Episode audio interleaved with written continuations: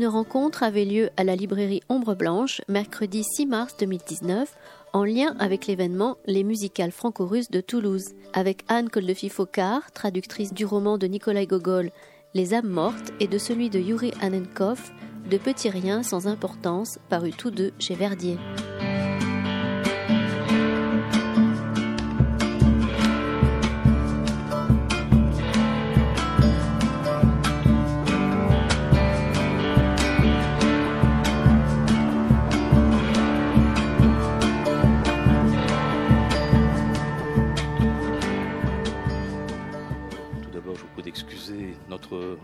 Mais Anne euh, est arrivée euh, vers euh, bah, le temps d'aller à, l'hôtel, se mettre un peu en train, arriver à 16h30. voilà, il faut un peu aussi réviser ce que nous allons, ce qu'elle va surtout, elle, vous compter, raconter. Donc je la remercie vivement d'avoir accepté de revenir auprès de nous. vous me disiez, Anne, que vous étiez venue avec Sorokin, avec Vladimir Sorokin, il y a déjà. en 2005. En 2005, voilà. ça remonte, ça remonte loin. Ça remonte loin. voilà, et là, je vous ai euh, proposé de nous rejoindre pour, euh, on va dire, évoquer. Euh, probablement un peu en général la grande littérature russe, mais deux auteurs particulièrement que vous nous dont vous nous donnez la possibilité de les lire, hein, euh, voilà, que vous nous donnez la possibilité de lire, et qui sont tous les deux publiés chez, chez Verdier. On va y venir euh, très vite. Peut-être euh, auparavant, d'abord rappeler que vous êtes une traductrice du russe depuis de nombreuses années. vous avez publié un grand nombre, grand nombre de traductions. parmi lesquelles bon, Gogol dont on va parler, mais aussi Alexievitch, euh, mais aussi Sorokin, euh, mais aussi Dostoevsky, la correspondance. Voilà, immense correspondance. Immense correspondance, et vraiment intéressante. Voilà, et puis euh, bon, tant de tant de choses, et que vous animez chez Verdier une des deux collections de littérature russe. Alors c'est tout à fait singulier, cette grande maison jaune qui compte tant pour euh, Ombre Blanche et qui euh, compte tant pour les Russes, tellement que finalement, euh, il y, a eu, y a deux collections consacrées à cette littérature. Hier, nous avions Mikhail Tarkovsky, Mikhail Tarkovsky, qui venait et qui lui appartient au catalogue Slovo. Et vous, c'est la collection voilà, que vous animez avec Lyuba Jorgensen. Mhm.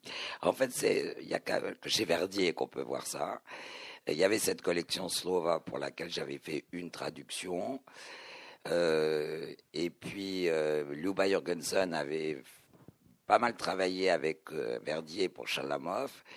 Et un jour, elle me téléphone en me disant euh, Écoute, on nous propose, on me propose une collection russe chez Verdier. J'ai dit Il y en a déjà une. oui, mais il nous en propose une autre. et moi, j'ai dit que je la ferais si on le faisait à deux parce que c'est c'est plus intéressant, c'est plus stimulant. Bon. Moi, je me disais, ouais, est-ce que ça va marcher? Alors, j'ai fait un test, un peu stupide, mais je ne le regrette pas du tout. C'est-à-dire, j'avais un manuscrit, et ça a été le premier, au fond, le premier livre de cette collection, euh, manuscrit de, lettres de, de au moment de la collectivisation, qui écrivait aux, autorités soviétiques, aux autorités bolcheviques essentiellement, euh, pour se plaindre et pour dire qu'ils comprenaient pas ce qu'on leur voulait, en quoi ils étaient des koulaks, en quoi ils étaient riches.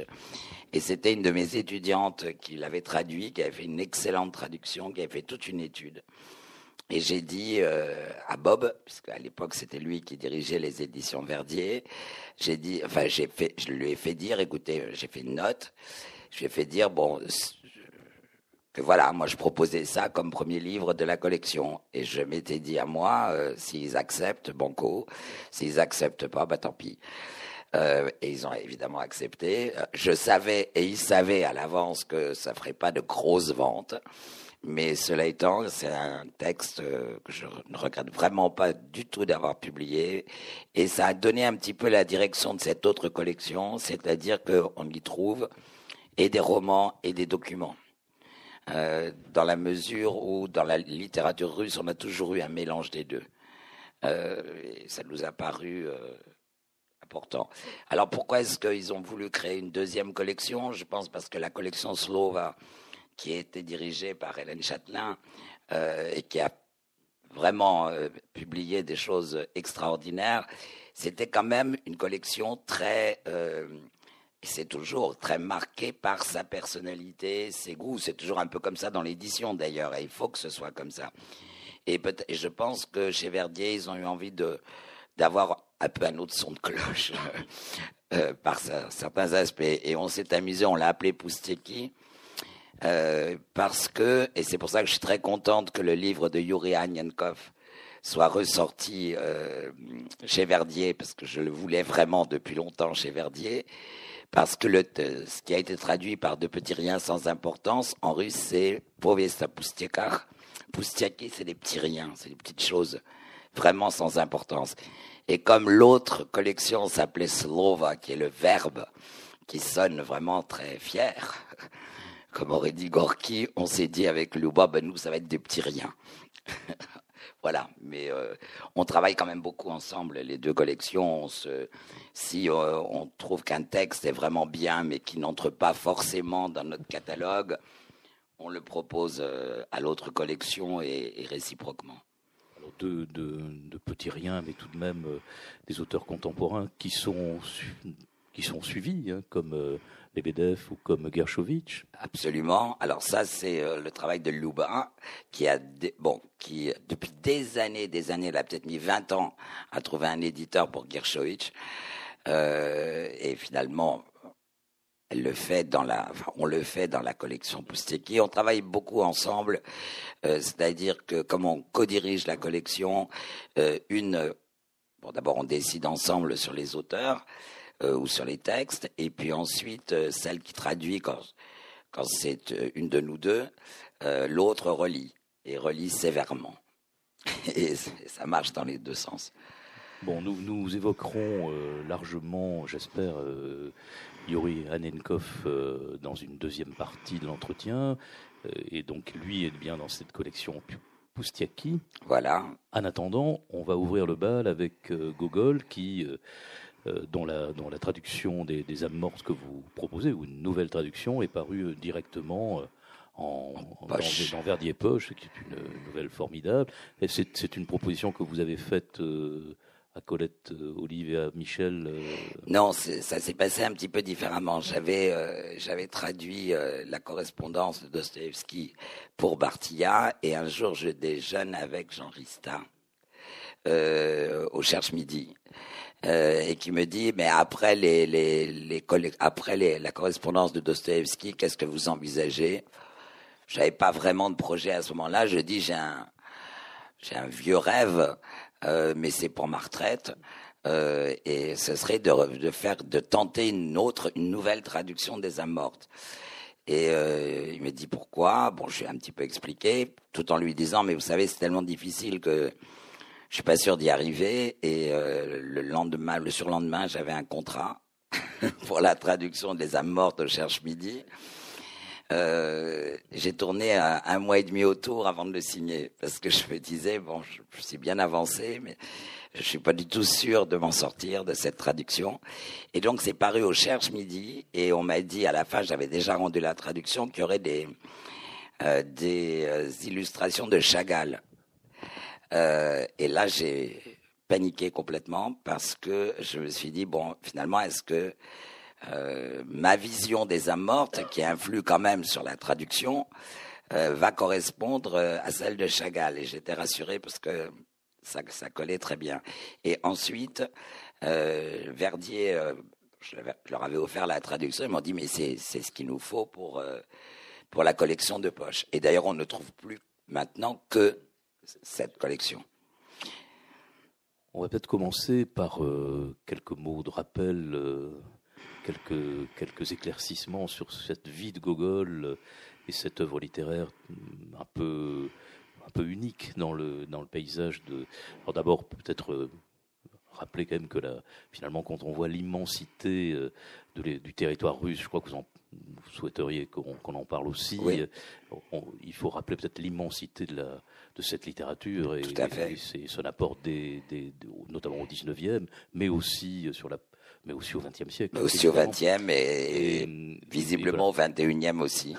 et avec donc ce, ce, ce, phénomène euh, Gogol euh, en, avant le, le, le, milieu du, du 19e. Oui, c'est un personnage tout à fait euh, intéressant. D'abord, il, il, est de ce qu'on appelait à l'époque la petite Russie, et qu'on appelle aujourd'hui l'Ukraine. Euh, alors, les, Ukrainiens aujourd'hui disent euh, Gogol, c'est le premier écrivain ukrainien. Les Russes répondent pas du tout. Il n'a jamais écrit en ukrainien. Euh, il écrivait en russe. C'est un grand auteur russe. Enfin, ça se bagarre de tous les côtés.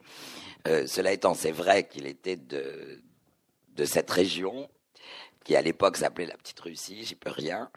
Euh, et que il a été très influencé par la langue euh, et par surtout la, tradition orale euh, ukrainienne, les contes, les récits. Et, euh, ça, c'est extrêmement important euh, dans son œuvre.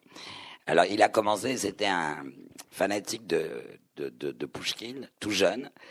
Euh, il est arrivé à Saint-Pétersbourg, il a détesté Saint-Pétersbourg, ce qui se sent très bien dans ses récits de Saint-Pétersbourg, d'ailleurs parce que c'est gris, parce qu'il y a du brouillard, parce que rien à côté de l'Ukraine qui est plutôt riante et plus douce comme climat, euh, et plus lumineuse, euh, il supportait très mal et il était euh, fanatique de Pushkin, qui était de quelques années son aîné, et il a commencé à écrire de la poésie. Il a écrit un très long poème, euh, très romantique et très mauvais, euh, qu'il a brûlé.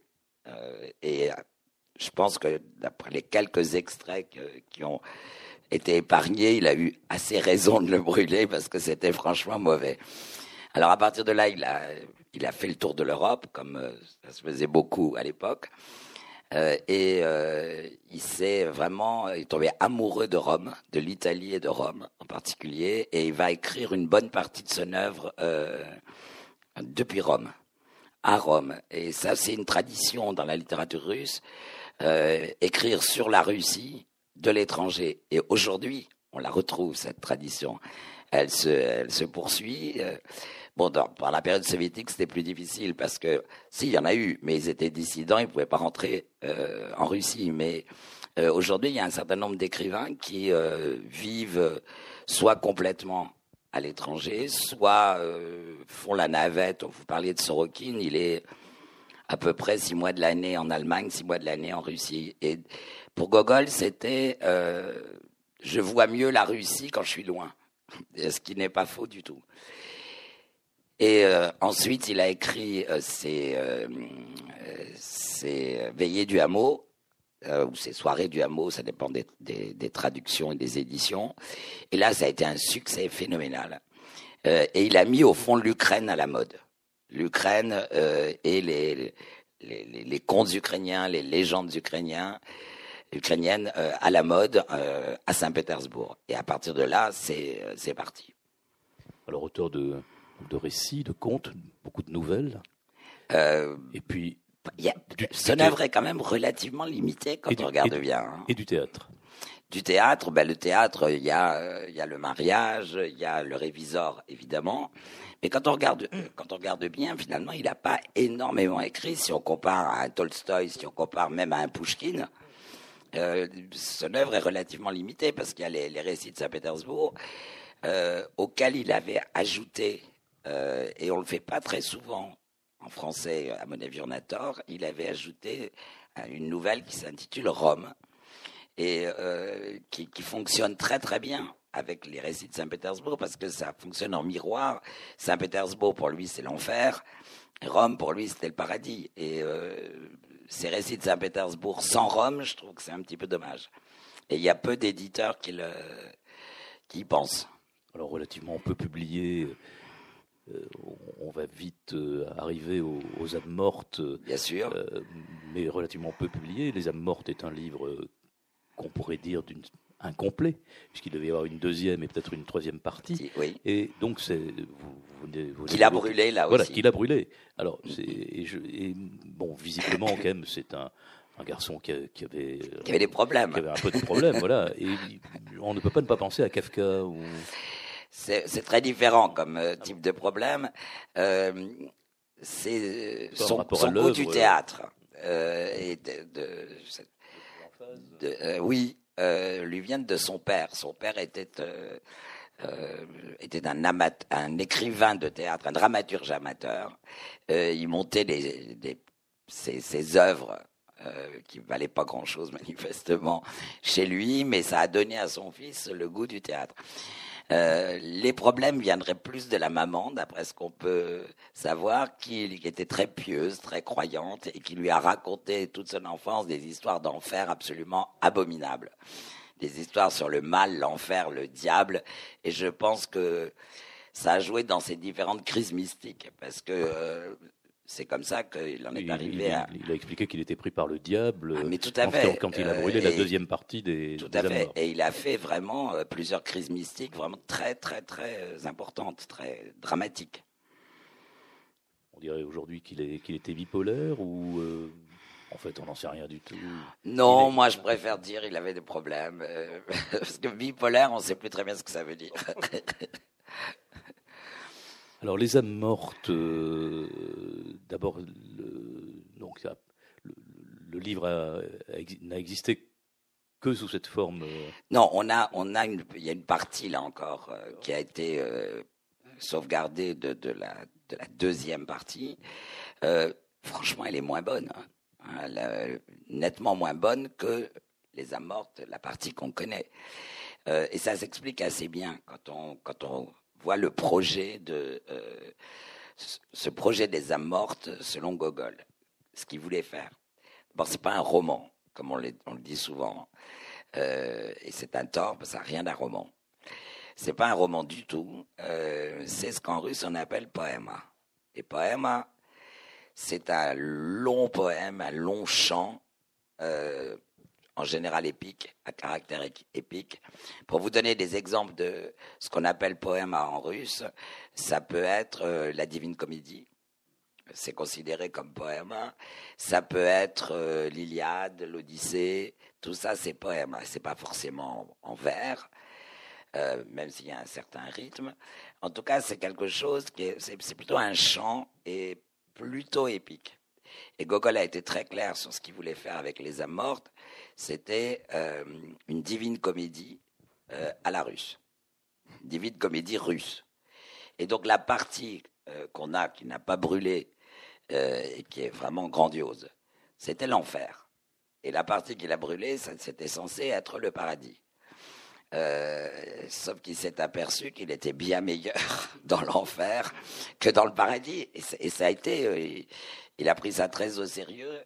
Euh, il en est quasiment mort hein, euh, parce que il se disait, ben, finalement, euh, c'est là quand, quand, vous dites, il était possédé par le diable. Oui, tout ce qui réussissait, c'était c'était le c'était le mal, c'était le diable, et à la fin, il n'a pas supporté du tout.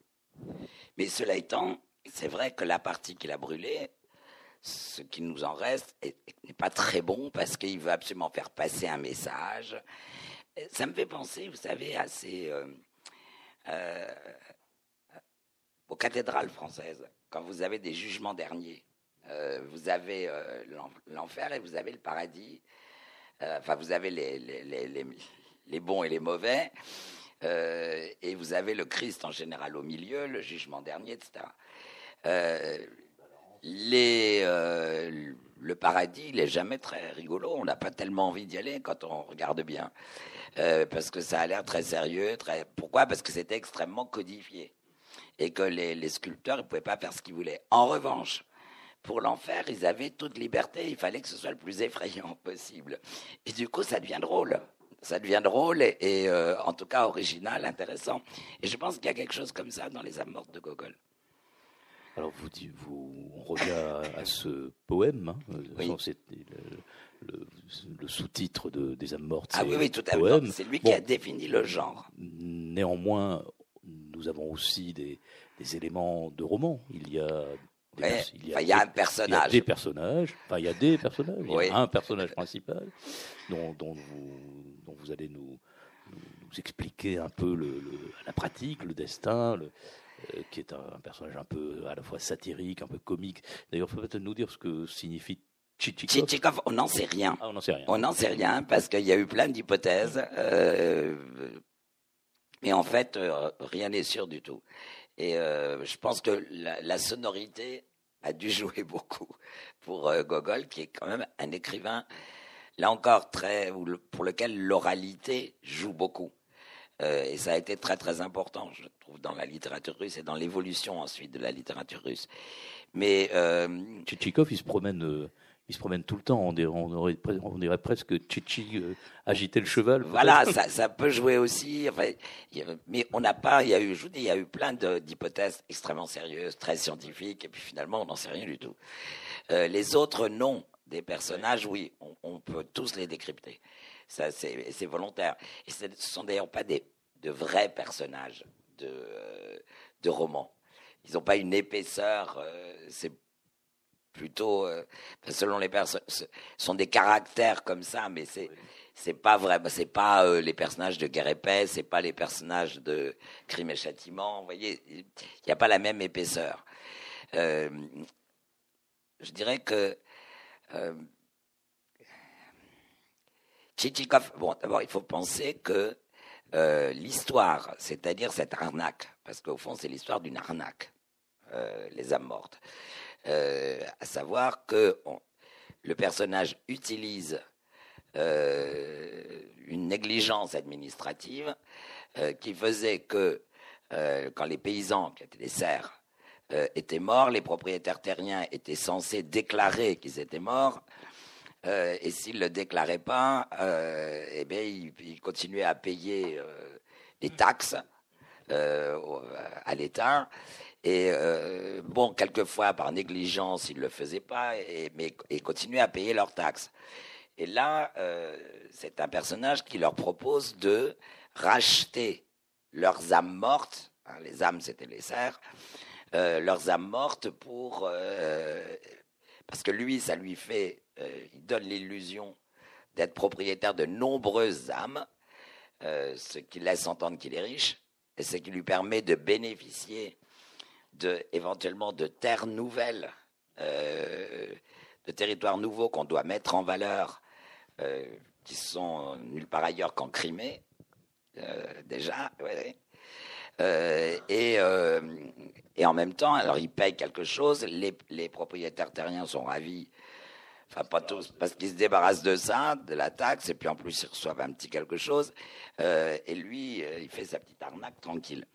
Alors, le sujet de cette arnaque et de cet arnaqueur c'est, euh, lui a été euh, refilé, si j'ose dire, par Pouchkine. Euh, Pouchkine avait lu, parce qu'il y avait eu un vrai scandale comme ça, et Pouchkine l'avait lu et il avait, dit il avait écrit à Gogol, écoutez, ça, ça serait vraiment un sujet pour un texte. moi, je n'en ferai rien, alors si ça vous amuse, eh ben, faites quelque chose. Et c'est l'argument, c'est ça vient de Pouchkine. Oui, c'est cette propriété de choses qui n'existent plus. Voilà.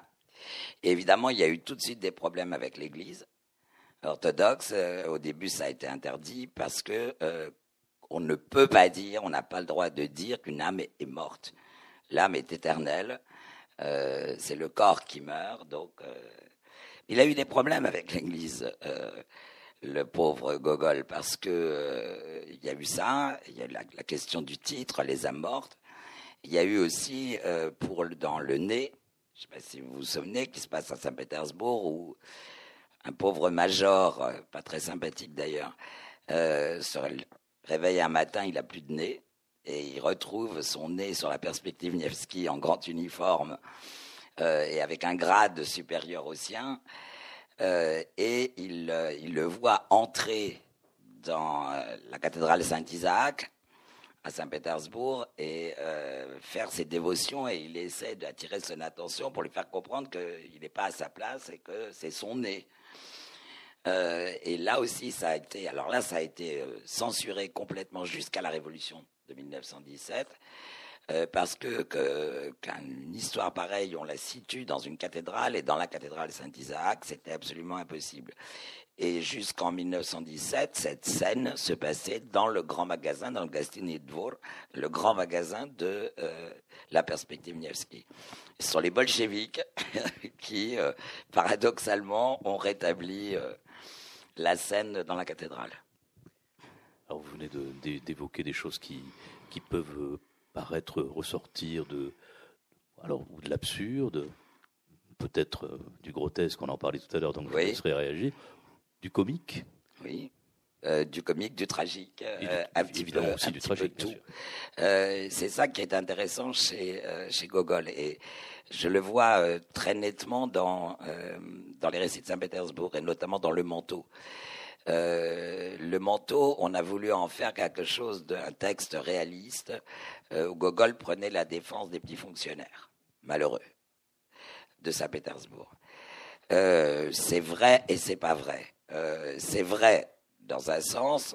Enfin, il y a un petit passage dans le texte où on voit que effectivement, euh, il a un peu pitié de ce personnage. Mais si vous voulez vraiment euh, montrer le malheur de, toute une classe, de, une sous-classe de fonctionnaires, vous n'appelez pas votre personnage Akaki Akakievich, ce qui est d'emblée ridicule.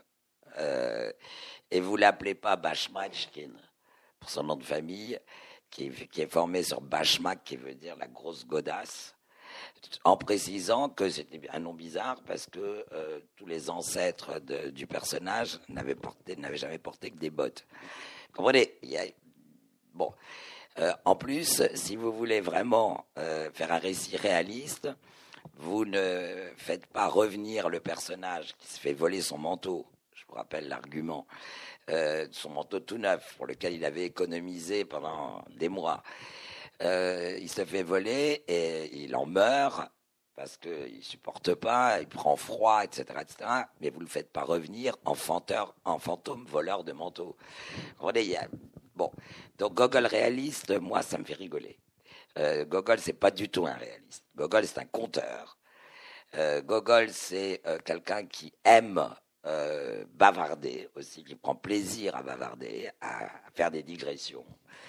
Euh, pour moi, alors ça va peut-être vous paraître bizarre, le,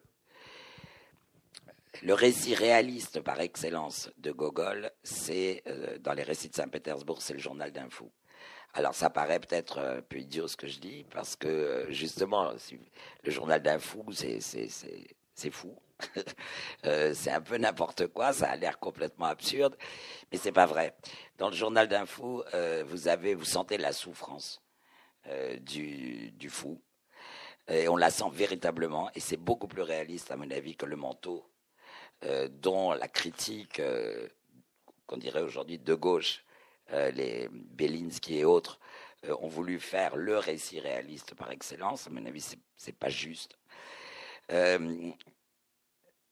En plus, euh, le, journal d'info a été inspiré à euh, Gogol par une visite qu'il a faite au peintre Fedotov, un de ses amis un peintre très intéressant euh, de, son temps, qui avait eu, qui avait, sombré dans la folie et qui était à l'asile, dans les asiles de l'époque en plus, ce qui était quand même pas très drôle.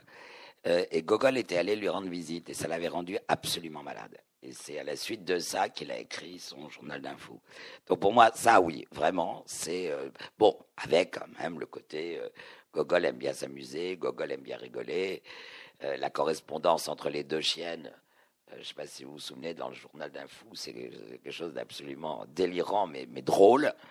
Mais il n'empêche que c'est un récit que je trouve parmi les plus réalistes de Gogol. Dans, dans, une grande partie du, du, reste de son œuvre, il y a la dimension satirique.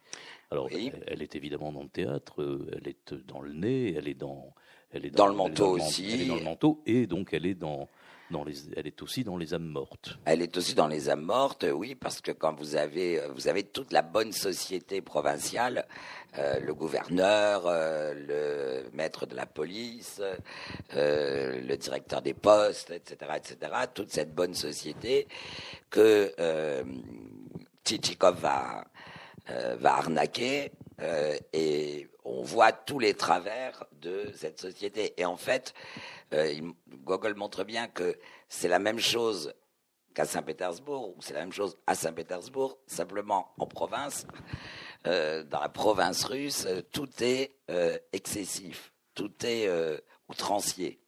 Et ça lui permet aussi de, montrer les travers de la, la bonne société de son temps. Et on le voit dans le réviseur, évidemment.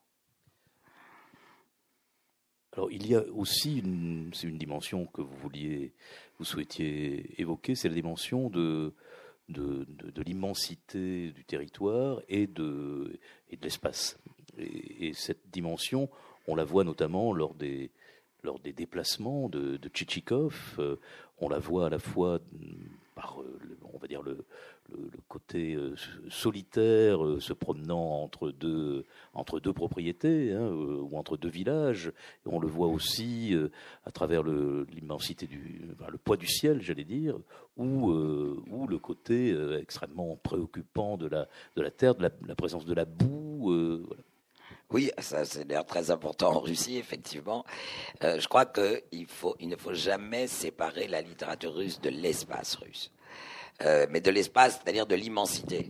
Euh, je pense que, euh, à la limite, l'espace a plus d'importance pour la littérature russe que le temps. parce que le, dans l'immensité, on perd la notion du temps. Dans la littérature du 19e français, par exemple, ou anglais, on n'a pas le temps est quand même très présent et le temps historique notamment. Euh, dans la littérature russe, beaucoup moins. Et dans Les âmes mortes, qui n'est pas un roman, parce que le roman finalement, c'est euh, le roman type 19e, le, le, le moment, le, le, roman de, de l'essor du roman, si j'ose dire, au 19e, c'est euh, c'est justement le progrès, la notion de progrès, l'idée de progrès, du, vecteur temps, du vecteur de l'histoire où on va vers un progrès, vers une amélioration. Euh, en Russie, c'est déjà moins évident. Euh, parce que je dirais qu'on on tourne beaucoup plus en, en rond dans l'espace, dans l'immensité, on s'y perd. et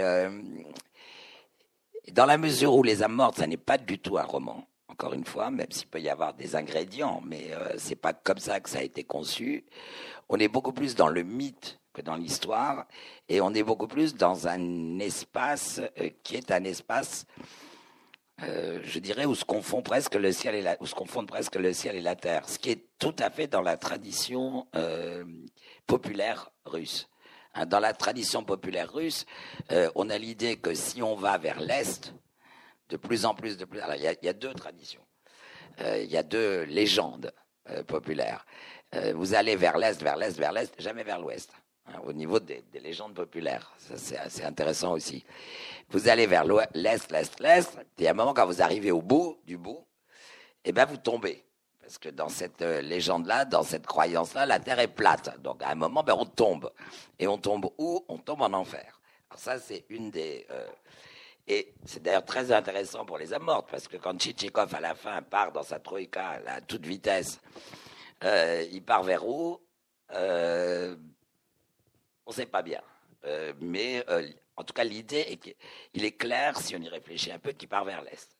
Et, Gogol connaissait toutes ces croyances populaires, connaissait très bien tout ça.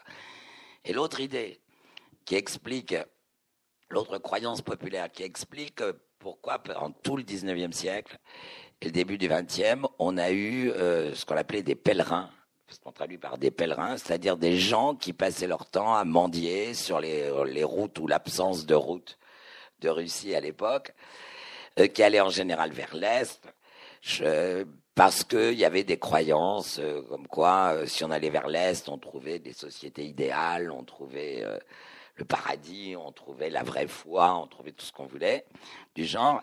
Il y quand même l'idée bien ancrée que si on marchait vers l'est, vers l'horizon, il y a un moment où quand on, atteint, quand on atteignait l'horizon, euh, on atteignait le ciel en même temps. C'est-à-dire que la terre et le ciel se rejoignaient à l'horizon et que donc euh, on quittait l'espace terrestre pour arriver à l'espace céleste. Donc il y a tout ça et on le sent malgré tout chez Gogol dans les âmes mortes en tout cas, clairement. C'est ce que, ce que vous dites me, me, comment dire, me fait repenser à. je n'avais pas du tout envisagé de, de, parler de ça, mais me fait repenser à deux expositions que j'avais vues à, à, Lausanne il y a quelques années. Il y avait une exposition des peintres américains du 19e à la Fondation Bodmer, et puis au musée de Lausanne, il y avait une exposition des ambulants russes.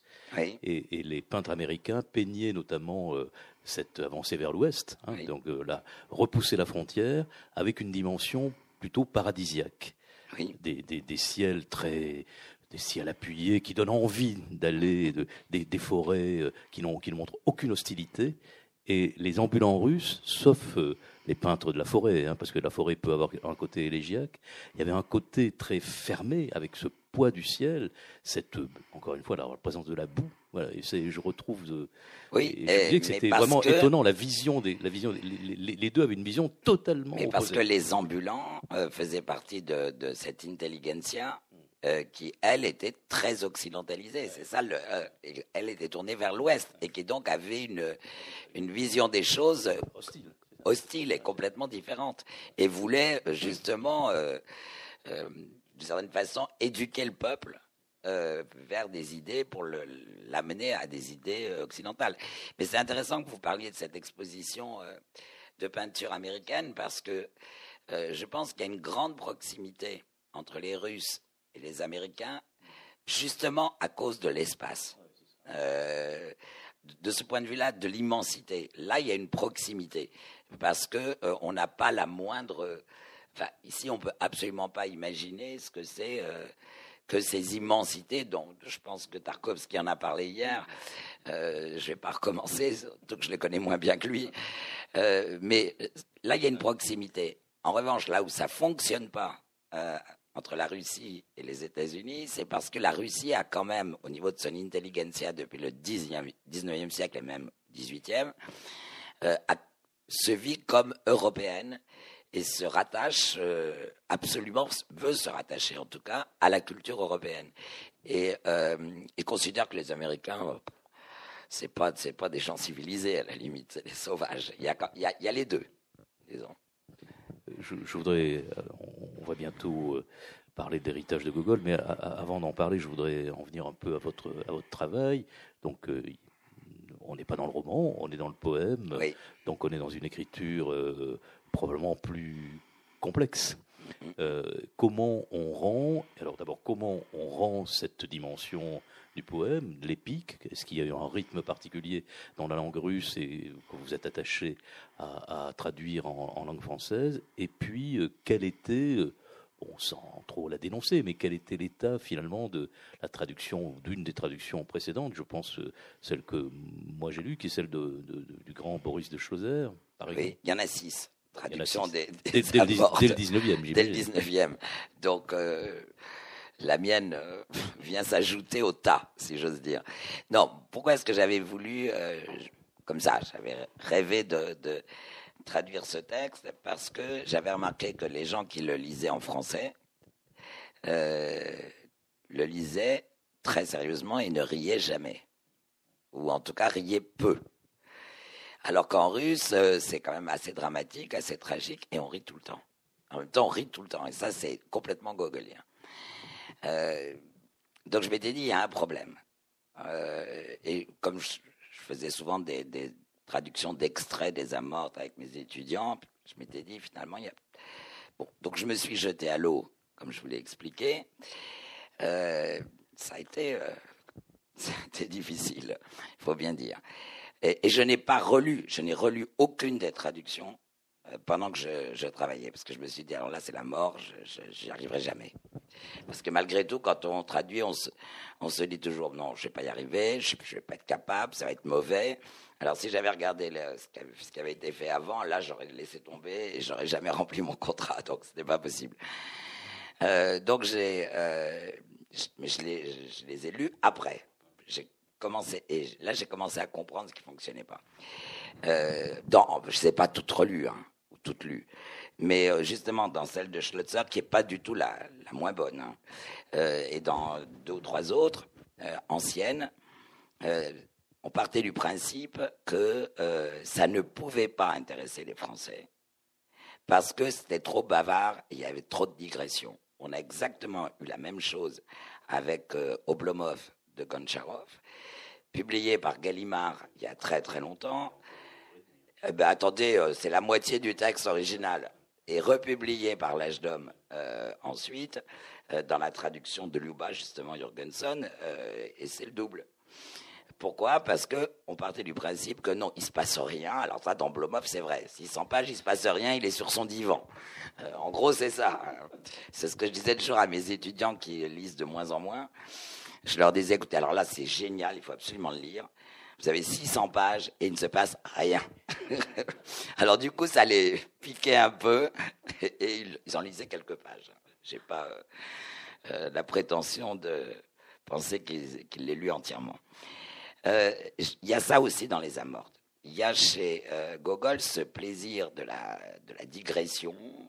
Il commence, il arrive dans une des, des, propriétés pour acheter des amortes et il voit des chiens parce que le, propriétaire a un chenil et vous avez trois pages, quatre pages sur les chiens.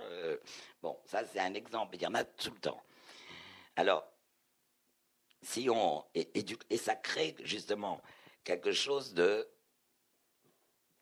qui vous fait rire, qui euh, et en fait, je pense qu'une grande partie du talent de Gogol tient à ça, à ce plaisir de compter, à ces digressions qui paraissent complètement folles. Euh, on se demande ce que ça vient faire là. Ça, c'est une des parties de son talent. Et je me suis aperçu ensuite que dans les traductions précédentes, il y avait beaucoup de choses de ces digressions qui avaient été soit raccourcies, soit résumées, soit supprimées. Pour la même raison que je vous donner tout à l'heure. C'est-à-dire, ça va ennuyer le lecteur français. Le lecteur français, il faut que ça bouge, il faut que ça galope, il faut que ça, faut que ça avance, il faut, qu'il y ait de l'action. Et il y, avait beaucoup de choses comme ça. Par ailleurs, je crois qu'il ne faut pas... Quand on se met à traduire Gogol, il faut, euh, il faut avoir envie de, de suivre son rythme et de... À la fois, c'est pénible parce que c'est très difficile, mais en même temps, c'est tellement drôle souvent qu'il faut, euh, il faut se mettre dans, cette, dans le même état d'esprit. Euh, et, à ce moment-là, ça devient drôle. je peux vous donner un, truc. Il y a dans euh, au moment où les, la ville, les, les, les, grands les hauts fonctionnaires de la ville de N comprennent que ce type, la Tchitchikov, euh, c'est pas du tout ce qu'ils pensaient. Qu'est-ce que c'est que ce type et qu'est-ce que c'est que ces âmes mortes euh, Est-ce qu'on va pas avoir des ennuis euh, parce que on n'aura pas vu le coup venir et qu'ils se réunissent pour essayer de trouver une solution, de prendre une décision? Alors ils essaient d'abord de, comprendre ce que c'est que ces âmes mortes. et il y en a un qui dit ah mais vous vous souvenez pas il y y a, eu une bagarre entre deux villages il y a quelques années, il y a eu des morts, euh, on a étouffé l'affaire, on les a enterrés vite fait. Est-ce que c'est pas ça qui est en train de ressortir? Et alors là, on va en prendre tous pour notre grade. Et alors, il y a le nom du village où s'est passée la, la bagarre. Et ce nom de village, il vient une fois dans le texte. Quand vous le lisez en russe, vous hurlez de rire. Et quand vous si vous le traduisez mot à mot en français, rien du tout. Mot à mot, c'est morgue, quelqu'un qui a de la morgue, pas la morgue, parce qu'avec les âmes mortes, euh, là on était mal. Morgue Pouilleuse, le village de Morgue Pouilleuse. Bon, en, russe, c'est vraiment très très drôle. Au village de Morgue Pouilleuse, et puis il commence à raconter, etc. Comment vous voulez traduire ça? La plupart des, des, Russes qui l'ont lu, ils se souviennent absolument pas du nom de ce village parce qu'ils n'ont pas eu à le traduire, tout simplement. Et qu'ils rient quand ils le lisent, comme il revient pas, euh, bon, euh, ils oublient. J'ai passé mais des semaines, je vous assure des semaines, euh, à le traduire. Euh, J'en suis pas mécontente parce que les, euh, les, gens à qui je l'ai donné pour tester ont ri. J'en suis mécontente parce que j'ai fait un anachronisme et que je voulais pas en faire. Mais d'abord, je ne pouvais pas employer morgue parce que, encore une fois, à cause des âmes mortes et de l'homonymie, c'était pas possible. Euh, et puis, il fallait que ça ait, ça sonne comme un nom de ville ou de village, etc. Donc j'ai, j'ai, tout cherché. puis à un moment, j'arrivais vraiment pas, et je me suis dit bon, faut pas que je parte du russe, faut que je parte de noms de village ou de villes français. Donc je me suis fait des listes mais ça n'avait pas du tout le même sens. Euh, donc, et puis là, ça devenait une obsession, hein, je vous assure. Ça devenait une obsession, et euh, donc je me donnais des noms de villes, des noms de villages. ça me tournait dans la tête. Puis à un moment, je suis arrivé à euh, Vaison-la-Romaine. Pourquoi Vaison-la-Romaine? J'en sais rien, mais j'étais dans un tel trip de noms de villages et, et de villes que Vaison-la-Romaine, Vaison-la-Romaine, bon, ça me tournait dans la tête et j'ai fini par trouver Pouilleuse la ramène. Euh, je l'ai lu tout de suite à quelqu'un au téléphone. J'ai dit si je te dis un nom de village, Pouilleuse la ramène, qu'est-ce que tu penses? La personne a éclaté de rire. J'ai dit c'est bon, on y va. Mais c'est un, un anachronisme parce que la ramène, euh, autant de Gogol, on disait pas ça en français. Il la ramène. Bon, voilà. J'ai deux anachronismes. Justement, est-ce qu'il y a, y a des formes argotiques comme ça chez Gogol ou ah, alors ça, c'est un autre gros problème. Là, vous mettez le doigt sur un problème sérieux. C'est que c'est un problème de la littérature russe et c'est un problème de euh, Gogol en particulier. Euh, la littérature russe, comme vous savez, elle ne commence véritablement qu'au XIXe siècle. Euh, après qu'on a passé tout le XVIIIe siècle à créer une langue littéraire russe. Il n'y en avait pas, hein, puisque la langue de l'écrit, c'était la langue de l'Église, donc, la Russie n'a pas connu le Moyen Âge, la chevalerie, l'amour courtois, etc., etc. Euh, donc, euh, il n'y avait pas la, la, langue qui va avec. et en revanche, il y avait la tradition orale, c'est-à-dire tous les contes, tous les proverbes, les dictons, etc., etc. Et les poètes, des poètes, des écrivains comme Pouchkine par exemple, et au XXe siècle, encore plus, les poètes du XXe siècle, encore plus, ont fait une espèce de euh, synthèse de la langue, euh, je dirais, de certains archaïsmes de la langue religieuse, de euh, la langue populaire, de la tradition orale, et évidemment tout l'apport de l'Europe et de la littérature, notamment française. Alors, Gogol, il est très là-dedans, d'autant plus qu'il a en plus euh, ses origines ukrainiennes et sa bonne connaissance du folklore ukrainien. Euh, et Gogol, il commence toujours, pour, euh, je fais juste une parenthèse pour répondre à votre question précédente, c'est difficile à traduire les âmes mortes, mais en même temps, il y a un rythme dans, le, dans le texte qui vous porte. Ça c'est le côté agréable, c'est-à-dire que vous êtes un peu poussé euh, par l'auteur, par, l'écriture, par le rythme, ce qui n'est pas toujours évident. Mais euh, je vous donne un exemple. Il y a un chapitre qui commence par euh, Tchitchikov est en train de se balader la, la recherche de ses âmes mortes, qui commence par heureux qui comme Ulysse et, en avant on passe, on en a pour trois pages, extrêmement classiques, extrêmement, il y a aussi un malin plaisir des écrivains russes, dont Gogol, a montré, euh, dès le 19e siècle, a montré aux, étrangers, aux Européens, voyez, ce que vous faites, on sait le faire aussi. Euh, et ça, on le voit très très nettement chez Pushkin, par exemple, on le voit chez Gogol aussi.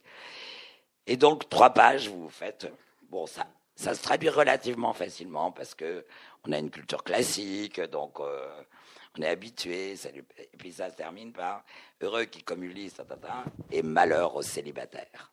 bon. Et alors, il y a une retombée comme ça. Bon, là, c'est facile à traduire, mais euh, quelquefois, c'est beaucoup plus. Euh, on passe dans un langage, par un langage beaucoup plus parlé, beaucoup plus rude. Euh, et ce qui fait que la, le français littéraire n'a pas cette, euh, la littérature française n'a pas cette tradition-là. Et donc, ça devient très vite vulgaire en français, ce que ça n'est pas en russe. Et c'est une des grosses difficultés de la traduction de Gogol. Et pas seulement de Gogol. Alors, nous allons euh, quitter le 19e et franchir le demi-siècle qui nous sépare du, puisqu'il meurt au milieu du, au milieu du 19e. Oui nous allons aborder les, rivages de, du XXe, mais encore un peu avec lui et avec, euh, on va dire, son, son influence et, une sorte d'héritage qu'on peut trouver chez certains écrivains euh, russes ou peut-être déjà soviétiques. Euh, oui, oui, oui. vous me disiez tout à l'heure Bieli en premier. Je me demandais si des, des, des écrivains comme Sologub, ou évidemment, Bien sûr. Ou évidemment Bulgakov d'ailleurs. Bulgakov, sans aucun doute. Bulgakov se, se, reconnaît gogolien. Avant d'en venir, euh, évidemment, à Anienkov, dont vous allez nous parler, mais peut-être déjà oui, oui. l'héritage. Si vous voulez, dans la, dans la littérature du 19e, vous avez deux tendances qui se forment, qui vont se prolonger au 20e et à la limite, aujourd'hui encore, même si c'est un petit peu différent, mais quand même. Euh, vous avez d'un côté la tradition réaliste, euh, qui, assez forte. En même temps, le problème avec les, Russes, c'est qu'ils ont emprunté tous les genres, tous les styles euh, à l'Europe et qu'ils se sentent, euh, si vous voulez, autant tous ces genres, ces styles se sont construits au fil du temps dans les littératures européennes. Là, ça a été brusquement. Allez, je t'emprunte euh, le, roman, je t'emprunte ci, je t'emprunte ça. donc pour eux, c'est quelque chose d'artificiel. À la fois, c'était important, mais c'est quelque chose d'artificiel. Il n'y a, pas eu une, progression, il n'y a pas eu une évolution euh, plus ou moins naturelle. Euh, donc, ce sont des techniques, entre guillemets, qui, maîtrisent très vite, très bien, mais ils se sentent euh, assez libres vis-à-vis des genres. Je vous donne juste un exemple. Dostoevsky, quand il écrit, il est en train de terminer Les possédés, les démons il écrit, euh, euh, il écrit à son éditeur une lettre pour lui demander un délai euh, et une avance financière. et il lui dit dans la lettre, en parlant chaque fois de ce roman qu'il est en train de terminer, une fois il dit mon roman, une fois il dit ma nouvelle, une fois il dit mon récit, et une autre fois, je ne sais plus ce qu'il dit, je ne dis pas mon compte. Mais et tout ça, c'est la même chose, qui veut dire que tout ça, c'est un peu. Euh, voilà. Euh, ce sont des conventions, mais des conventions par-dessus lesquelles ils sautent euh, allègrement. mais vous avez en revanche deux tendances, tendance réaliste, sauf à ceci près que c'est jamais complètement réaliste, parce que c'est jamais si par exemple on vous dit que, si par exemple, encore une fois, le manteau, c'est pas c'est pas un texte réaliste même si euh, on considère pour beaucoup que euh, ça fait partie de la littérature de, dénonciation réaliste, etc. Et puis vous avez, vous allez avoir pendant tout le 19e et le fantastique. Euh, et là, c'est André Bielli qui fait une nouvelle lecture de Gogol au début du 20e et qui dit non, non, pas du tout. Gogol n'est pas un auteur réaliste, c'est un auteur fantastique. Et il va aller jusqu'à appeler ça le réalisme fantastique, c'est-à-dire l'idée qui est très russe et qui continue aujourd'hui dans la littérature que par le fantastique, on arrive à percevoir mieux la réalité des choses et à comprendre mieux la, la, euh, Russie, euh, les problèmes de la Russie, euh, les êtres.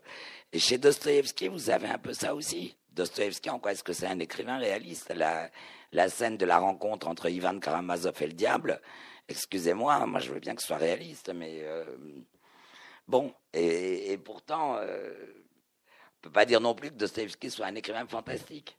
Euh, alors vous avez évidemment Bulgakov, mais Bulgakov c'est dans la lignée Gogol et Dostoevsky, au fond.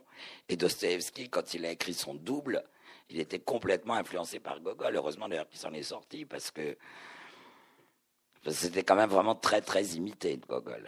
Euh, là, il n'était pas encore au milieu de sa forme. Fyodor Mikhailovitch. Et donc, voilà, c'est pas tout à fait un nouvel arrivant parce que finalement ce livre avait déjà été traduit. avait déjà été traduit. C'est sa troisième publication. Oui. moi, c'est quand même ma première lecture finalement, et, il, ressort d'une certaine façon de, de, cette tradition, mais bon, c'est un livre qui a une forme d'originalité très très grande par rapport aux autres. Hein. ces histoires de petits riens là, de petits riens euh, sans, importance. Euh, Donc les, de Yuri Anienkov. Voilà, les petits riens sans importance pour vous donner une idée, c'est euh, la révolution de 1905, la Première Guerre mondiale, la révolution de février 17, celle d'octobre 17, la guerre civile. Voilà, c'est ça les petits riens sans importance. Les poustiaki en question. c'est le titre original C'est oui, oui. Absolument, c'est le titre original. Euh, Yuri Anienkov, c'est un peintre. Euh, c'est un peintre qui, euh, tout jeune, euh, qui est d'une très bonne famille de l'intelligentsia pétersbourgeoise, et qui, tout jeune, va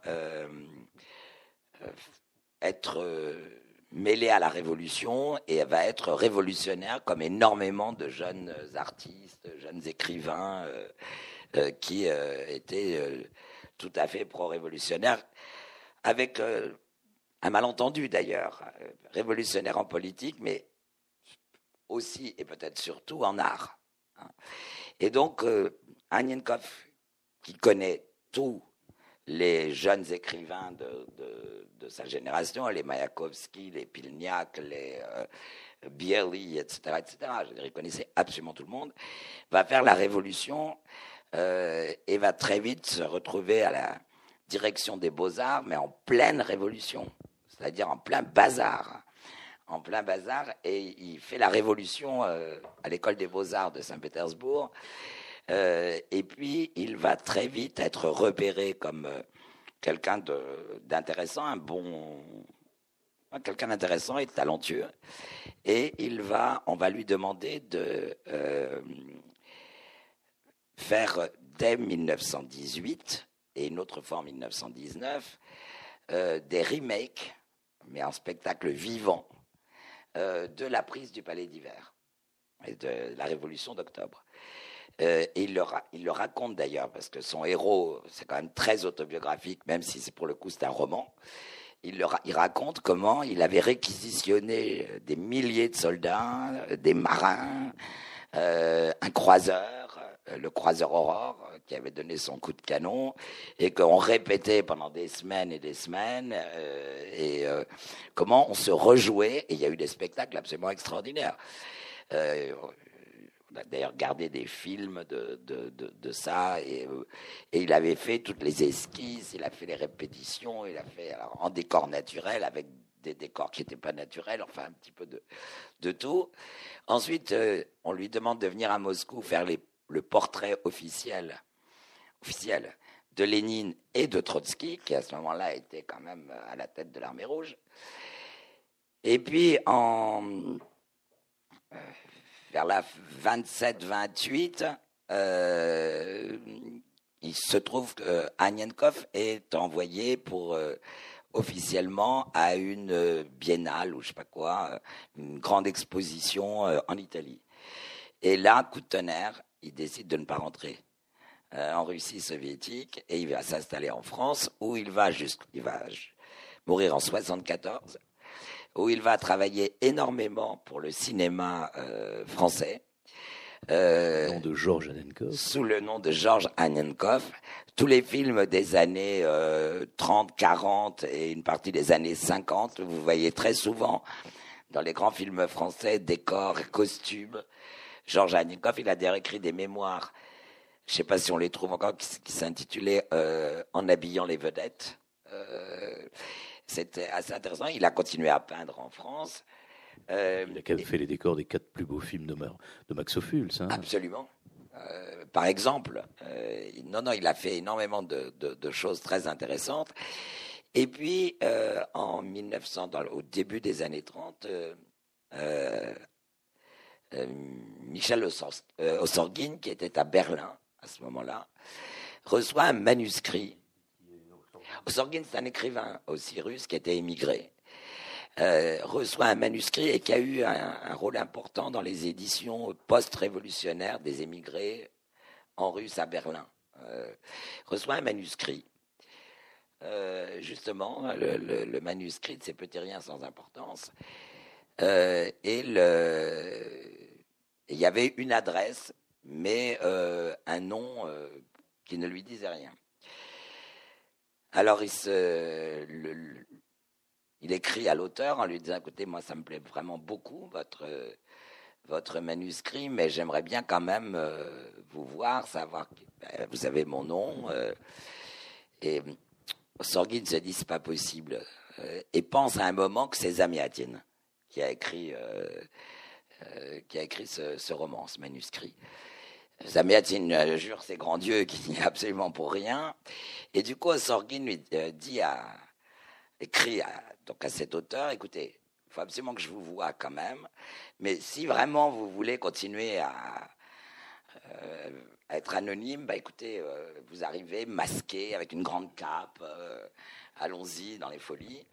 Et ils se sont donné rendez-vous et là, il a vu que c'était Agnenkov qu'il connaissait très très bien. bon.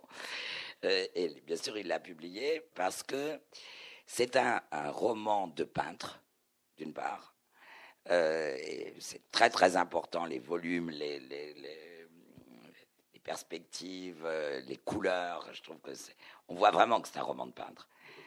Les ruptures, alors ça n'en parlons pas, mais les ruptures, c'est pas uniquement euh, chez les peintres. Toute la littérature des années 20, hein, les Pilniak, les Amiatines, on est dedans quand même aussi. C'est quelqu'un qui a connu vraiment tout tout ce mouvement de la révolution littéraire, artistique, etc. Et euh, je trouve que c'est un, livre où il y, a, vraiment tout. Euh, si on veut vraiment se plonger dans, euh, dans cette période révolutionnaire, c'est autobiographique et en même temps, il se, je trouve que ça donne par plein de, de, chapitres qui ont l'air comme ça comme un tableau, euh, je trouve qu'on a une image complète de cette période et, et qu'on arrive à la, à la revivre.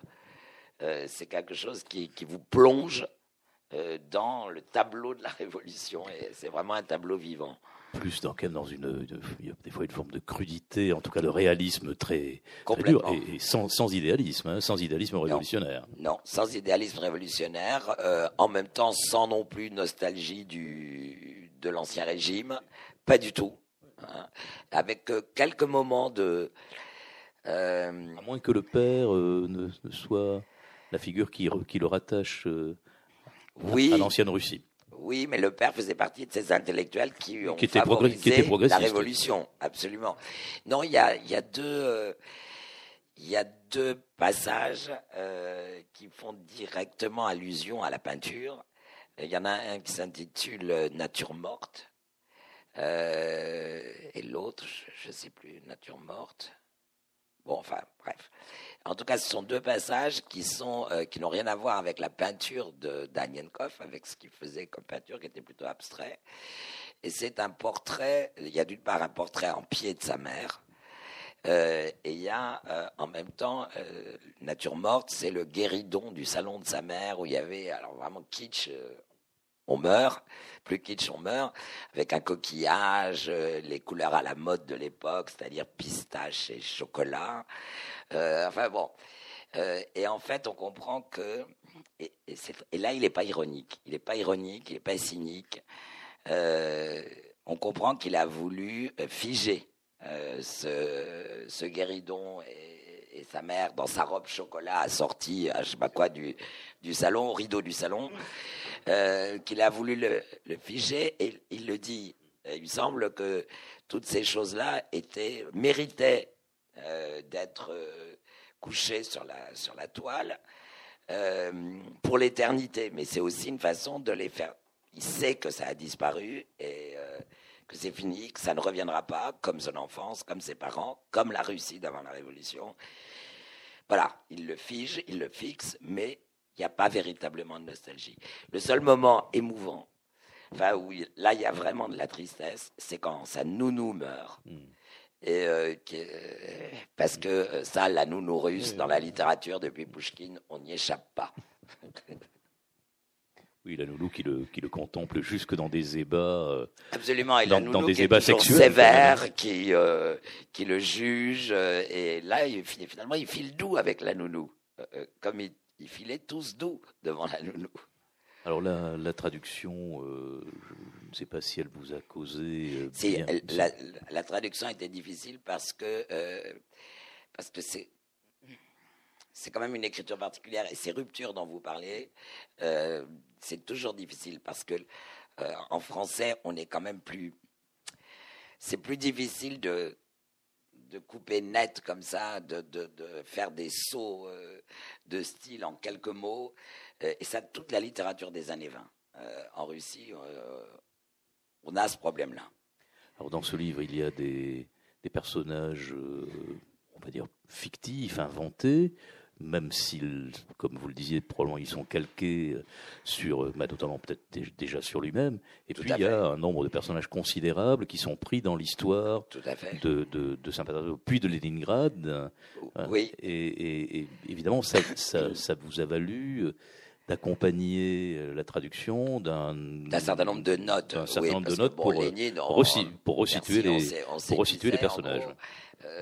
mais mais euh, savoir quel était le ministre de la guerre au moment de la guerre euh, contre le Japon, euh, ce n'est pas évident. ça, c'est une lecture évidente pour les Russes Moins pour. Oh, même pas. Aujourd'hui. Non, pour les Russes, pour les Russes des, années 30. De l'époque, il n'y avait aucun problème, bien sûr. évidemment, aujourd'hui, c'est un peu. Mais il y a des tas de choses intéressantes. Parce qu'il redonne finalement une image de, de l'époque. Quand je dis qu'on est replongé dans, Enfin, on est plongé dans cette époque-là.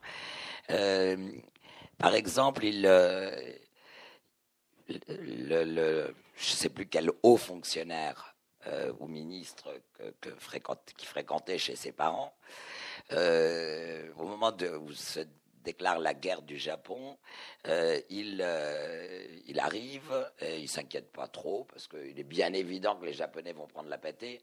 Ah, attendez, la flotte russe et la flotte du Japon, vous imaginez, il n'y a pas il n'y a pas photo. Euh, et donc, euh, il s'inquiète pas, et il écrit euh, un petit, un petit truc. je ne sais pas si je vais le retrouver là tout de suite. il écrit un petit, un petit poème. C'est avant pour Arthur. il écrit un petit poème sur dans l'album du, du héros, c'est-à-dire l'album de, de de Agnenkov petit, et on peut penser que, que c'était vrai, que c'est euh, autobiographique. Enfin bon, là, je vais pas le retrouver comme ça, mais euh, c'est vraiment tout bête, c'est truc. Euh, comme quoi, il faut pas s'en faire, parce que le, le, la Russie, bien sûr, va gagner, parce que le macaque est un cas. Tout ce qu'il fait, c'est du caca. Le macaque étant le japonais, évidemment. Et vu la, vraiment la catastrophe que ça a été pour la Russie, cette guerre contre le Japon. Mais en même temps, à l'époque, c'est vrai que euh, tout le monde était convaincu que ça ferait pas un pli. Même chose, la guerre des bourgs, ça on a complètement oublié. Mais euh, les, euh, les Russes, la Russie avait soutenu énormément les bourgs contre les Anglais. et il y a il y a une chanson qui se chantait beaucoup, qui était très populaire à l'époque euh, de la guerre des bourgs. Il euh, y, a vraiment plein, plein de choses, oui. Même si ces maudits macaques lancent de soudaines attaques et nous causent de grands dommages, bientôt nous reprendrons courage, et pour les amis des macaques, ce sera une superbe claque. Certes, le macaque est un cas, tout ce qu'il fait, c'est du caca. voilà.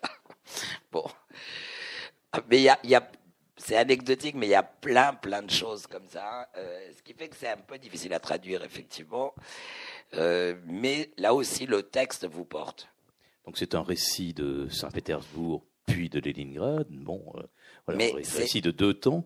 Est-ce que vous, est-ce, que on, pense à toute la modernité de l'époque, on pense à, à, Joyce écrivant Dublin. Tout à fait. et, on a l'impression que c'est un peu cette même manière d'aborder un. Absolument, mais c'est vrai que toute cette période, enfin, je veux dire, la, dire toute, la, nouvelle littérature des années 20 et on, retrouve des influences à travers toute l'Europe et, même les, les États-Unis. Euh, et, lui s'inscrit là-dedans euh, clairement. Et le, le, le, cinéma, le montage au cinéma est, Bon, et là, là, il y a aussi du montage. Euh, mais c'était aussi l'écriture du montage. Hein. Pilniak, il connaissait très très bien Boris Pilniak, qui a qui a été un des premiers à utiliser collage-montage, euh, même avant Dos Passos. Euh, donc tout ça, c'était vraiment le même chaudron ça bouillonnait dans le même chaudron. Ce qui est intéressant par rapport à, à Pétersbourg, c'est que euh, vous avez tout le temps, tout au long de ce texte, au fond l'idée que Pétersbourg est en train de disparaître dans la brume, que, que c'est fini, euh, que Pétersbourg, euh, parce qu'il y, a toujours cette idée populaire, là encore, que Pétersbourg était une création de, Pierre le Grand, qui était souvent qualifié d'antéchrist euh, par ses opposants et par une bonne partie du peuple et de l'Église, euh, qu'avoir voulu créer sur les marécages du Nord, euh, dans un lieu insalubre, une capitale occidentale, sur le modèle occidental, c'était c'était pas bien. Et en plus, ça avait la, ville a été construite effectivement sur les cadavres de nombreux paysans, parce que ça n'a pas été euh, rose. Euh, et là, on a vraiment l'impression, un petit peu comme chez, chez Gogol pour le coup, que c'est une euh, ville qui est brumeuse et qui petit à petit, qui, est une scène de théâtre aussi, un, beau théâtre, avec de un beau décor de théâtre. et que petit à petit, au fur et à mesure que passe la révolution, ben, c'est englouti la, ville retourne au marécage d'une certaine façon. Et, ça, c'est assez classique dans la littérature euh, anti-pétersbourgeoise, d'une certaine façon, mais euh, Anienkov, euh, en même temps, c'est sa ville, on sent qu'il y est très attaché, mais il y a un engloutissement. Alors le destin de, on va en finir et on va laisser le public peut-être poser quelques questions ou réagir. Euh, le destin littéraire de Anienkov va être relativement modeste. Il va essentiellement se consacrer à son œuvre de peintre ou de décorateur de, de, grands films de cinéma. Mais il existe. Alors, ce, livre, au Journal de mes rencontres, est un, est un livre qui est euh, un ensemble de portraits ou c'est un livre. Euh, c'est un ensemble de portraits écrits et, et portraits. Mais écrits sur plusieurs années Ah oui, oui, sur plusieurs années, oui, absolument. C'est quand même un peu une compilation. Euh, il a été très longtemps édité en russe aux États-Unis. Euh, et pas du tout en Russie. C'est une redécouverte pour, euh, pour la Russie, Anienkov. Et alors, il y a tous les grands. Oui, c'est ça, il y a tous, les, grands. il y a Akhmatova, euh, moi, j'ai connu Anienkov, c'est le privilège, le privilège de l'âge. j'ai connu Anienkov dans les dernières années de sa vie, je l'ai vu beaucoup à ce moment-là. Pas du tout pour lui parler de lui, mais parce que je faisais un mémoire sur euh, euh, Boris Pilniak et j'avais lu qu'il avait bien connu Pilniak et comme toujours, enfin comme toujours quand on est jeune, on a du culot. Je, je ferai jamais ça maintenant. Euh, j'avais vu que Anienkov faisait des critiques de temps en temps de théâtre ou de cinéma dans la pensée russe. J'ai écrit à la pensée russe une lettre pour Anienkov en lui disant voilà, j'ai vu que vous avez bien connu Pilniak. Euh, moi, je travaille sur Pilniak. Est-ce que je pourrais vous rencontrer pour en parler? Euh, Il m'a répondu. Et à partir de là, je l'ai vu assez régulièrement. Et il avait un atelier rue Campagne Première à Paris. et il avait une mezzanine et euh, au centre, il y avait ce portrait extrêmement célèbre d'Anna Akhmatova, dont je le soupçonne d'avoir été éperdument amoureux parce que c'était évident. Et puis autour, il y avait, euh, il y avait pas, il y avait dans sa mezzanine, il n'y avait pas les portraits politiques euh, d'hommes politiques, mais il y avait euh, tous les portraits des, grands Pilniak, Zamiatin, euh, Remizov, Babel, etc., etc. Et maintenant, tout ça s'est retourné en Russie. Voilà, on peut trouver euh, les portraits d'Anenkov, d'Anienkov dans. Bon, voilà, on les trouve en tapant. On les trouve dans voilà, plein, voilà. plein de, de, de- de choses. Et des autoportraits aussi. et- Mais c'était c'est très impressionnant, ces, ces portraits. Et il a revu Akhmatova dans les années 60, quand elle a été autorisée à, à venir euh, une seule fois. Elle était déjà très âgée euh, en Occident, enfin en Italie, je crois. Elle avait été invitée, puis elle a fait un petit détour. Et euh, ça, faisait des, ça faisait plus de 40 ans qu'il ne l'avait pas vue. Euh, et il en parlait avec une très très grande émotion, vraiment. On va peut-être laisser tout le monde à, à la lecture de, bah, de, de Gogol ou d'Anienkov ou d'autres euh, Ouais. Russes, les petits, les ah oui, grands. oui, oui, il y en a, il y en a plein. Merci pour votre. euh, pour- pour Merci tout- à vous d'être venus. Pour toutes ces lumières et bonne lecture.